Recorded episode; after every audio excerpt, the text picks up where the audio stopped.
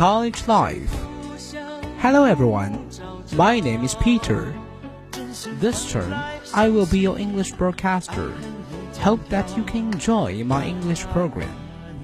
As the first English article after two years of no English program in the studio, let's talk something interesting to intrigue and stimulate students' interest. So after 10 years of hard working, especially the third evil year of senior high school, you are finally admitted to the school. You may think, huh, everything's finally over. There's absolutely a new style of life waiting for me. How about that? And what should you do? I suspect that maybe I can give you some suggestions about a freshman's fantastic life. First, adaptation. Try to adapt a new life fast as possibly as you can. It might be harsh at first, but asking the sophomore or the senior are definitely excellent choices. They can help you out whenever you are in trouble. To be honest, I am a special experience by myself. The first week of my college life is really busy. I haven't applied for the net, but a sophomore from my province gave me his number of the internet because I really need an application for my international course. I anxiously need an application written and sent to my international class teacher. Finally, I made it because of his help. So I strongly suggested that freshmen can ask elder students for help in order to get a good command of capacity of living by yourself. Dear friends, are you feel a little bit tired? So how about having some music? I really enjoy romantic music, especially in 1980s or 1990s. And today I would like to play my loving music. Hope you can all appreciate it.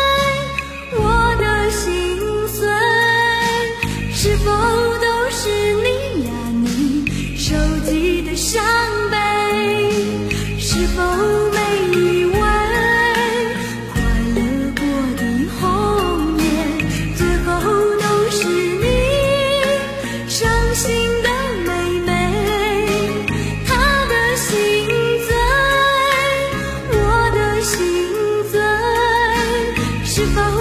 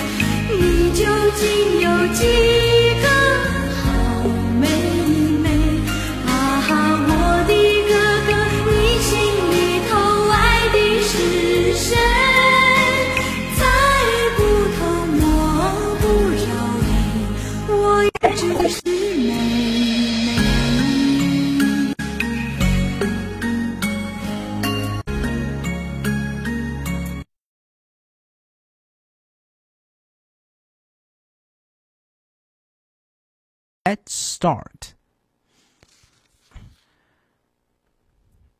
Second, try and show yourself. To be honest, there is a large number of students who are obviously shy. They are not willing to speak their voice for they are afraid of being laughed at by other students. That is called peer pressure. Actually, chances should be looked for by yourself. Waiting and being shy cannot make you a shining star. Take me, for example. Actually, I think my spoken English is quite okay. I have also been appreciated by my teachers and admired by some students. After coming to the college, I also took part in many interviews and was admitted to different school organizations. I owe these glories to my early experience of learning spoken English. Actually, at first, I was a shy boy, but after coming to Jia In School, I started learning to talk to the foreigners. At first, I felt nervous, but after encouragements from my parents, I spoke to them more and more, and finally I became what I am today. So, what I want to say is that this experience not only gave me a stage to improve English, but also built my personality. So when you come to the college, remember that building a confident personality can affect you the whole life. Try your best to express yourself in various circumstances, and I'm sure that you will definitely be a good person when facing with intervals. Music time is coming.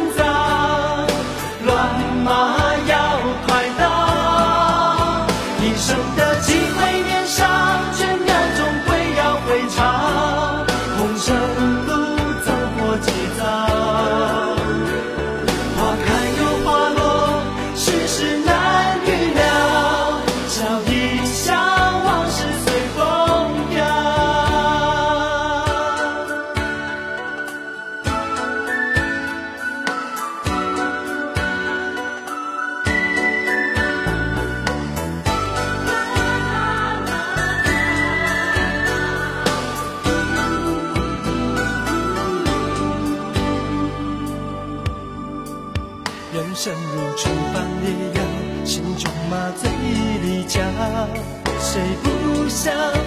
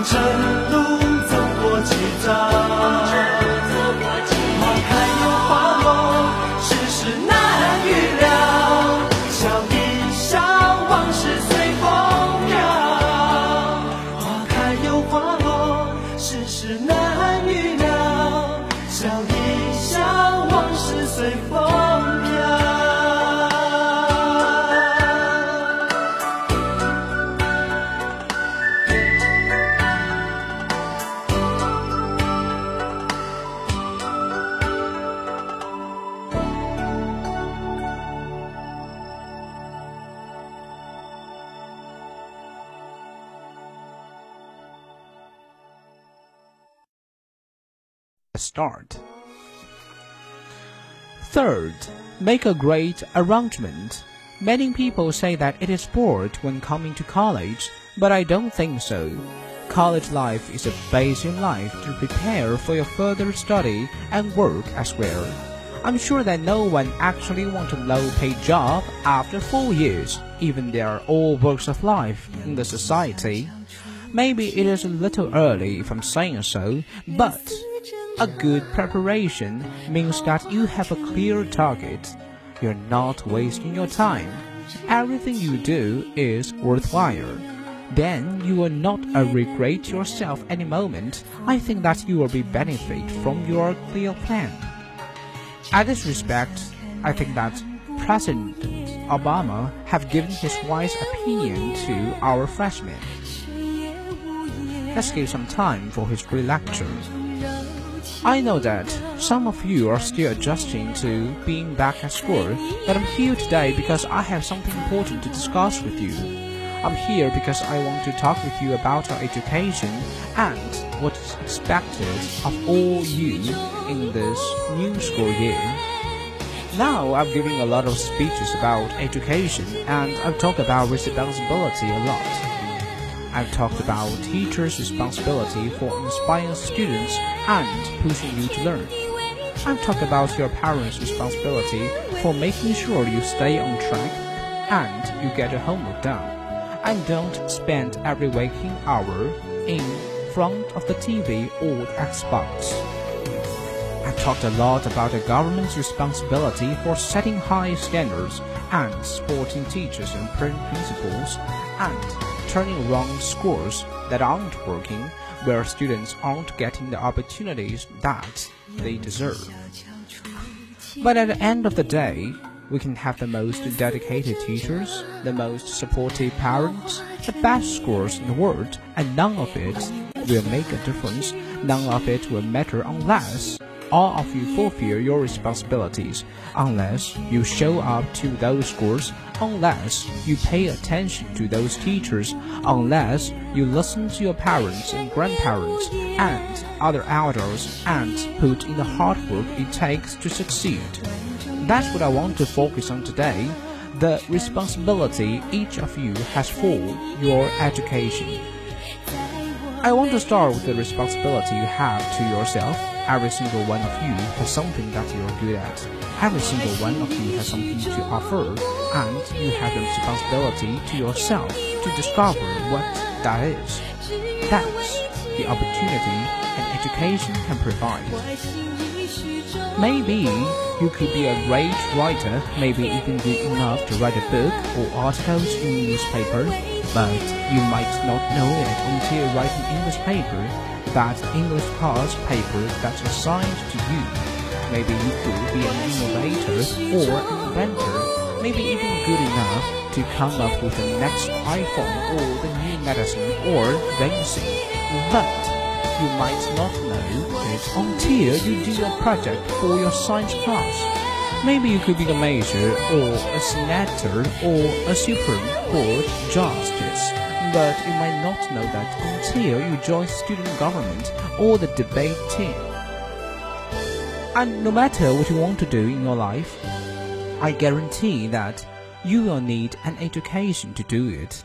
You want to be a doctor or a teacher or a police officer, you want to be a nurse or an architect, a lawyer, or a member of our military.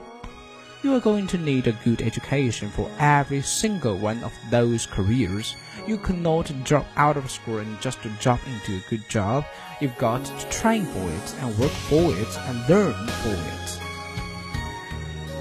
And this isn't just important for your own life and your own future. What do you make of your education will decide nothing less than the future of its country. The future of America depends on you. What you are learning in school day will determine whether we as a nation can meet our greatest challenges in the future. Some of you might not have those advantages. Maybe you don't have elders in your life who give you the support that you need. Maybe someone in your family has lost their job and there's not enough money to go around. Maybe you live in a neighborhood where you don't feel safe or have friends who are pressuring you to do things you know aren't right. But at the end of the day, the circumstances of your life, what you look like, where you come from, how much money you have, what you got going on home, None of that is an excuse for neglecting your homework or having a bad attitude in school. That's no excuse for talking back to your teacher or cutting class or dropping out of school. There's no excuse for not trying.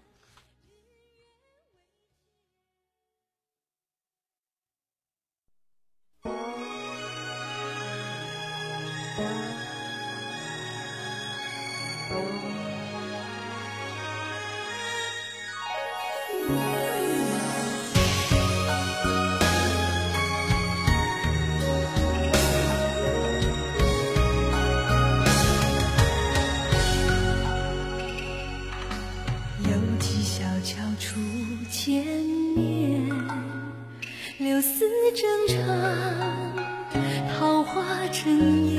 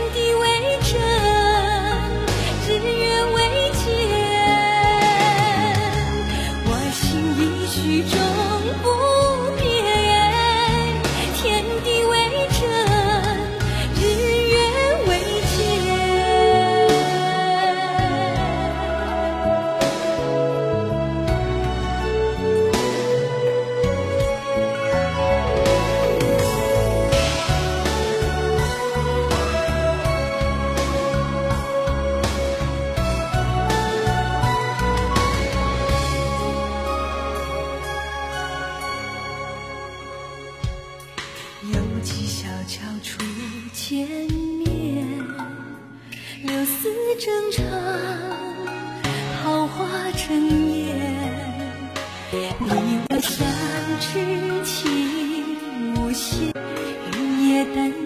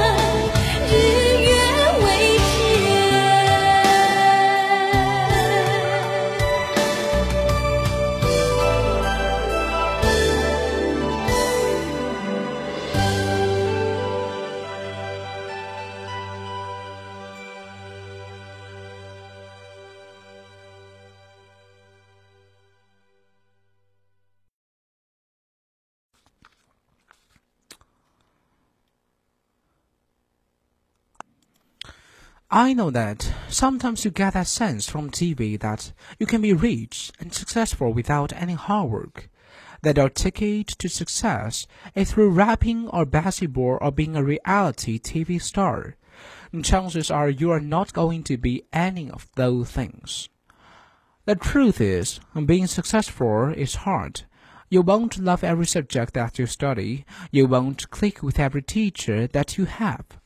Not every homework assignment will seem completely relevant to your life right at this minute, and you won't necessarily succeed at everything the first time you try. You will need knowledge and problem solving skills you learn in science and math to cure diseases like cancer and AIDS, and to develop new energy technologies and protect our environment. You will need insights and critical thinking skills you gain in history and social studies to fight poverty and homelessness, crime and discrimination, and make our nation more fair and more free. You will need the creativity you develop in all your classes to build new companies that will create new jobs and boost our economy. We need every single one of you to develop your talents and your skills so you can help us old folks solve our most difficult problems. If you don't do that, if you quit on school, you're not just quitting on yourself, you're quitting our country. So, no one's being good at all things. You become good at things through hard work.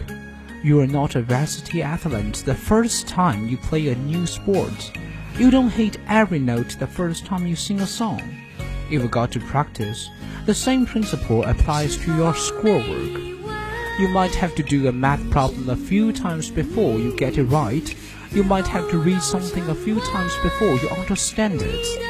You definitely have to do a few drafts or paper before it is good enough to hand in.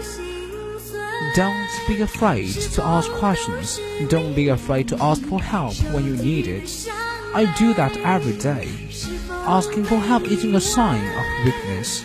It's a sign of strength because it shows you have the courage to admit when you don't know something and that then allows you to learn something new. So find an adult that you trust, a parent, a grandparent or teacher, a couch or counselor, and ask them to help you stay on track to meet your goals. That's a part of his speech. And then let's listen to the song.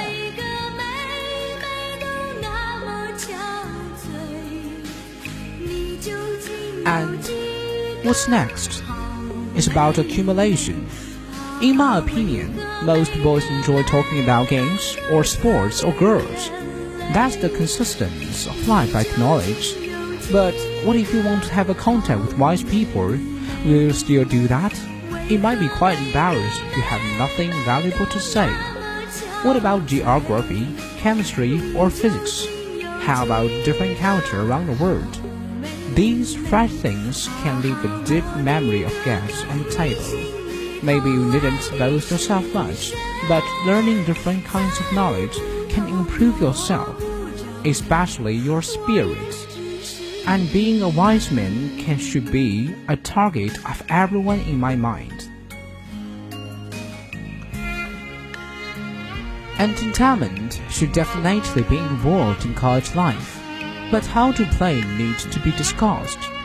Computer games, cards, or something else. As far as I'm concerned, doing sports can build your body and make you look healthy. Being addicted to the virtual reality must be abandoned by the mainstream. If you keep exercise for four years, I'm sure that it's easy for you to go to work well in your work life. Study basic things, I would like to put it in the last. However, it should be the most essential things in four years. If you want to be admitted to further study, you must get a good GPA. But please remember one thing. Taking part in the activities can't be the reason for your bad score. These are not complete. I think you ought to make a revision and try to check yourself sometime. That's definitely better. Okay, so thank you for your listening. I'm glad to hear your advice and suggestions. That's today's report. Goodbye.